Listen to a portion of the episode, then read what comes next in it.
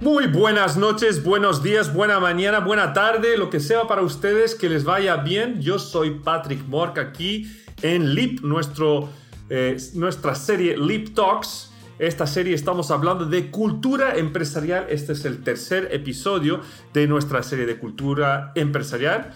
Eh, para los que no lo escucharon, está disponible en eh, todas las plataformas de podcast, que sea iTunes, Spotify y todos los demás. Lo pueden escuchar en anchor.fm también. Eh, en el último episodio tocamos un tema que era básicamente los componentes de la cultura, ¿no? ¿Cuáles son los componentes de la cultura empresarial y cuáles son los, los siete puntos de esta estrella de cultura, las siete vías que podemos tomar para empezar a construir cultura sana en nuestras empresas? Este episodio hoy día vamos a hablar de un tema que me encanta, que también va muy relacionado al tema de cultura, y, el título del episodio hoy es Lo que inspira a tus inversionistas no inspira a tu gente. Hablaremos un poco de algunos ejemplos de cultura mala y también vamos a hablar de la, importancia del propósito, ¿no? como el cimiento de la cultura empresarial. Pero bueno, antes que todo quiero recordarles un poco de quién es Leap, quiénes somos, qué es lo que hacemos, porque de repente me doy cuenta que las personas que escuchan nuestro podcast no tienen súper claro qué es Leap, qué es lo que hacemos, así que para dejarlo claro, Leap es una, eh, una empresa, un startup de transformación cultural basado aquí en Santiago de Chile. Eh, nosotros formamos ejecutivos y equipos de alto desempeño y ayudamos a las empresas a mejorar y crear su cultura de empresa para que sea una cultura de sentido y propósito. Nuestro propósito es ayudar a mejorar la cultura empresarial.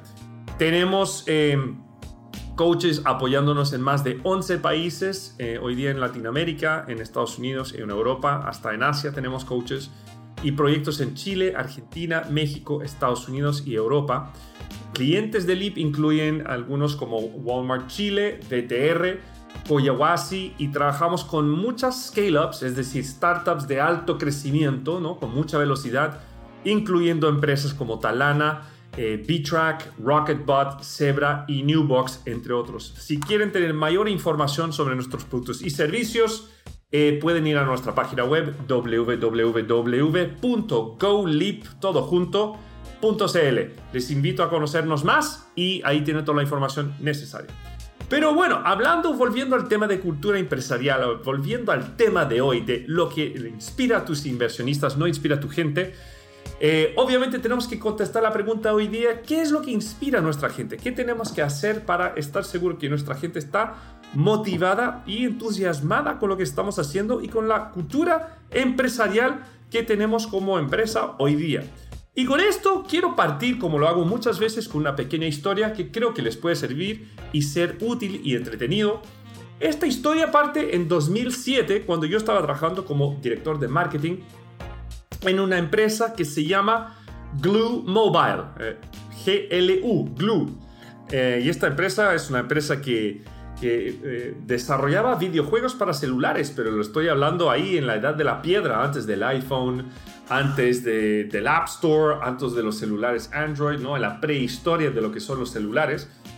no sé si alguno de ustedes ahí se acuerda de los antiguos teléfonos Nokia, ¿no? los N95 y, y estos teléfonos. Bueno, nosotros en esa época, en 2000, 2007, hacíamos juegos para estos celulares y estos juegos los vendíamos a los operadores del telefonía móvil, como Telefónica y como Vodafone y O2, Entel y otros. ¿no? Y teníamos un muy buen negocio.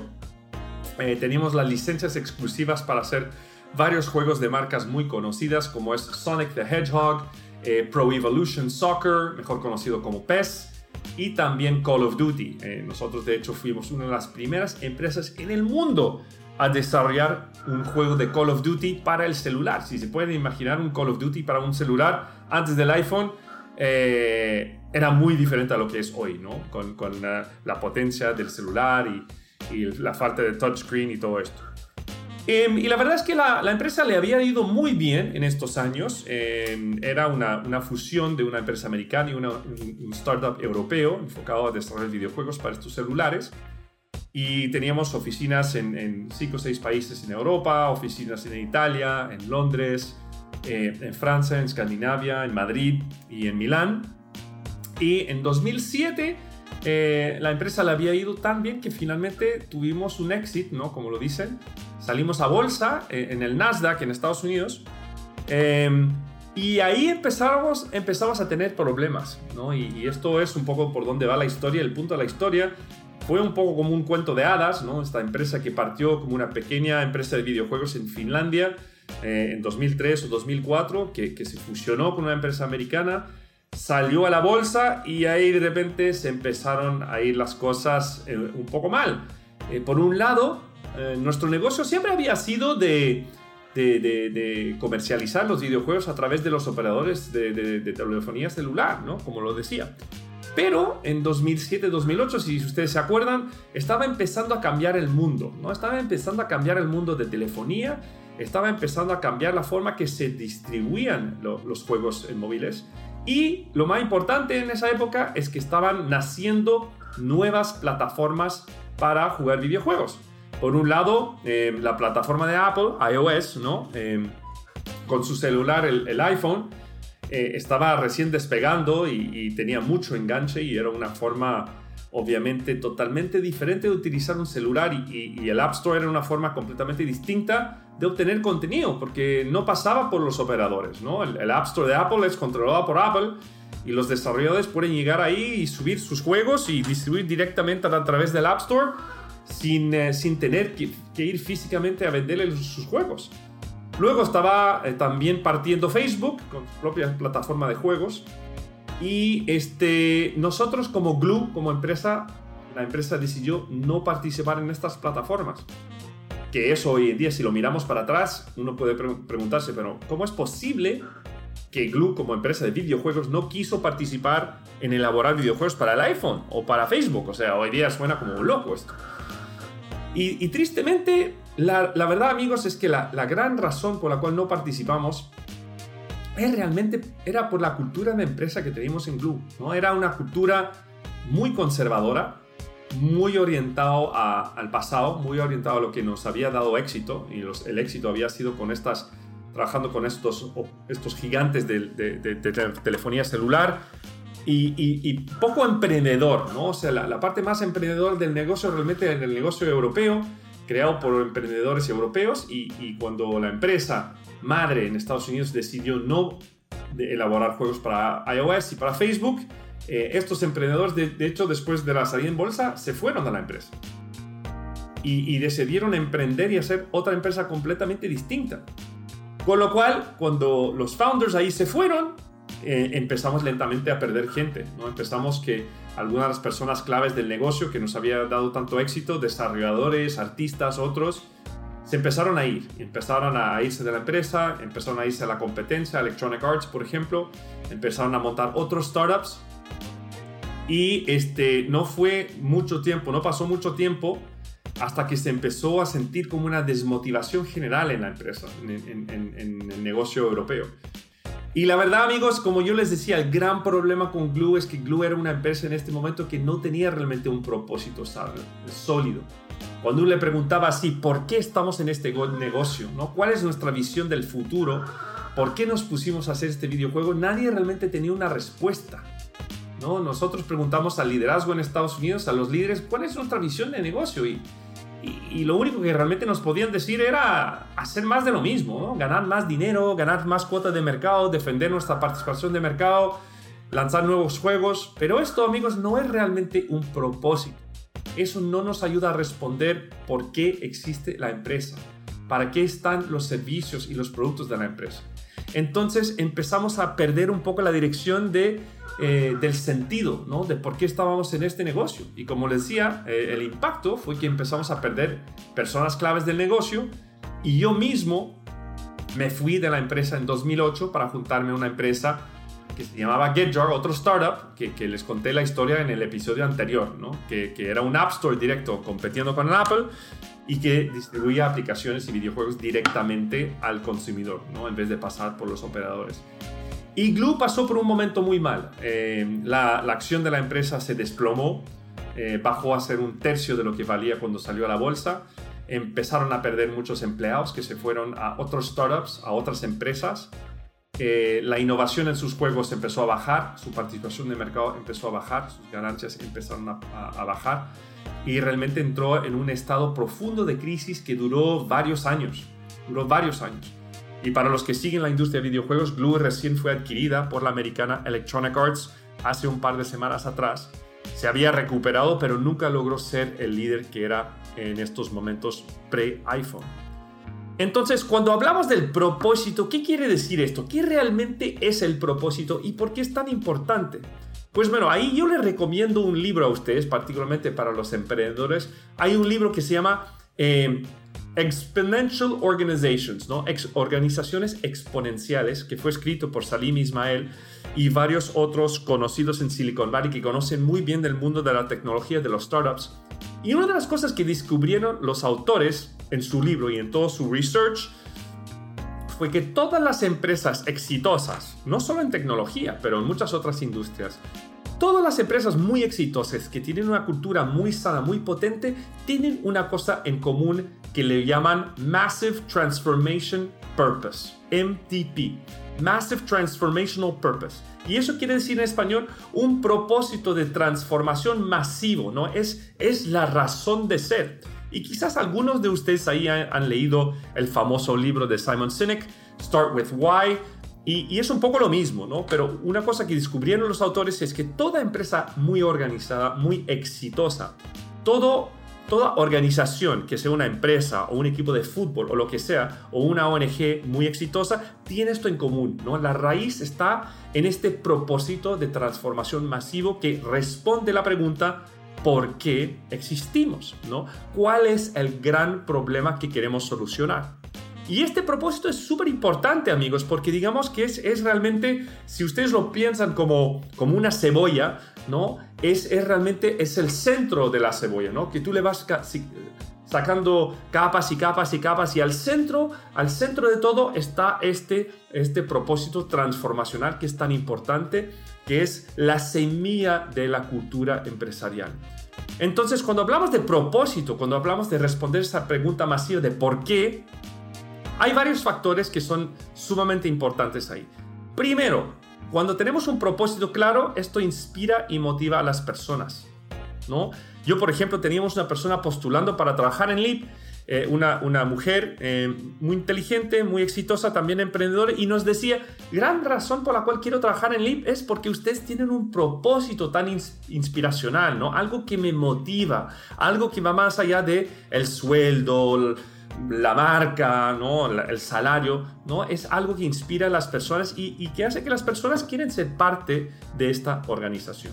El segundo factor realmente es la retención de personal, ¿no? Una vez que tenemos a esta gente trabajando en nuestra organización, la gente siente este sentido de pertenencia, ¿no? Tienen algo en común con los demás colaboradores y les da un motivo para quedarse en la empresa, aunque de repente llega otro para ofrecerle más dinero, un mejor cargo, un mejor sueldo, lo que sea, eh, esto nos ayuda a retener gente. Tercero es que obviamente también nos ayuda cuando tenemos que tomar decisiones difíciles.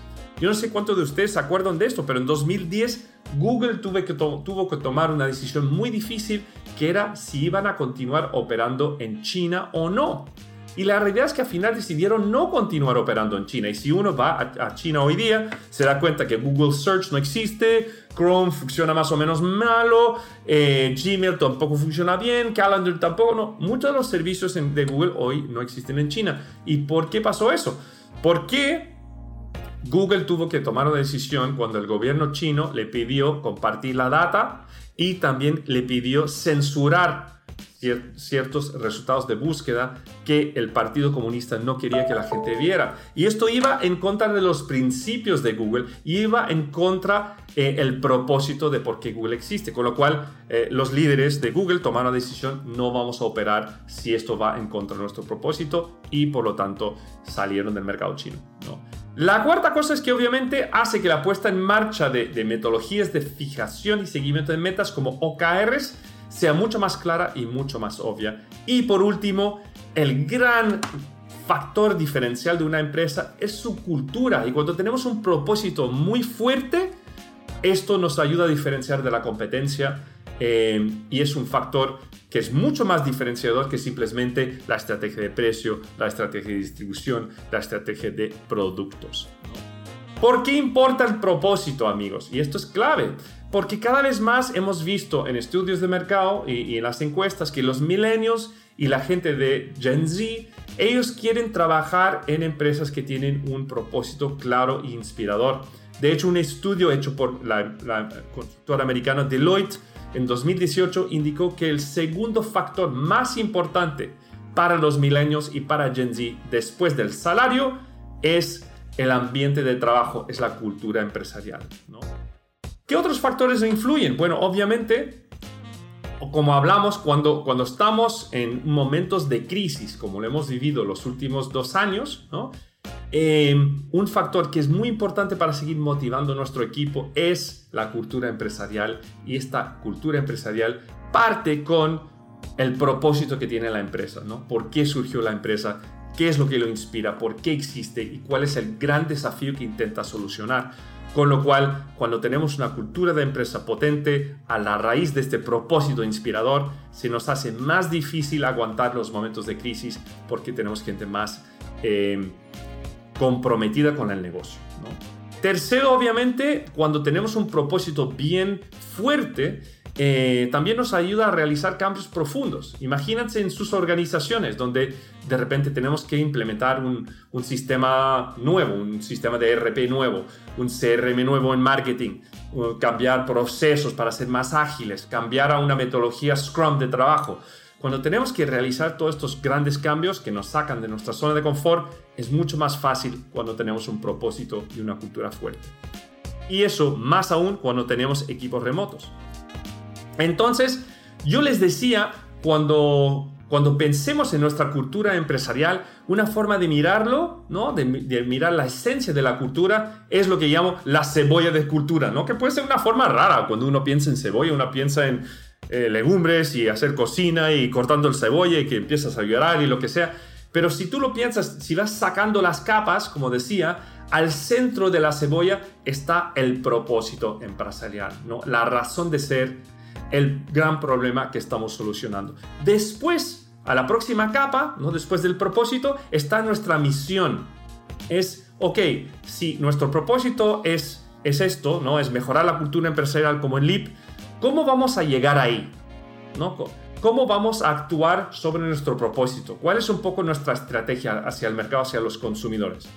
Y tercero está la visión. Y la visión es la última capa de, de esta cebolla y la, la visión nos ayuda a entender qué tipo de empresa queremos ser a futuro. Si uno se proyecta a 5, 10, 15 años vista, ¿cuál será nuestro impacto en el mundo? ¿Qué, ¿Qué, queremos poder decir sobre el impacto que tiene nuestra empresa? ¿Qué problema queremos haber solucionado? ¿Cómo queremos que la gente nos vea? ¿no? Entonces, eh, esto es la esencia de la cultura empresarial, es el propósito, la misión y la visión, ¿no? Y cuando tenemos esto, todo esto junto, esto crea el núcleo de la cultura empresarial y nos ayuda a crear una cultura sana, eh, muy potente, muy inspiradora y a largo plazo, ¿vale?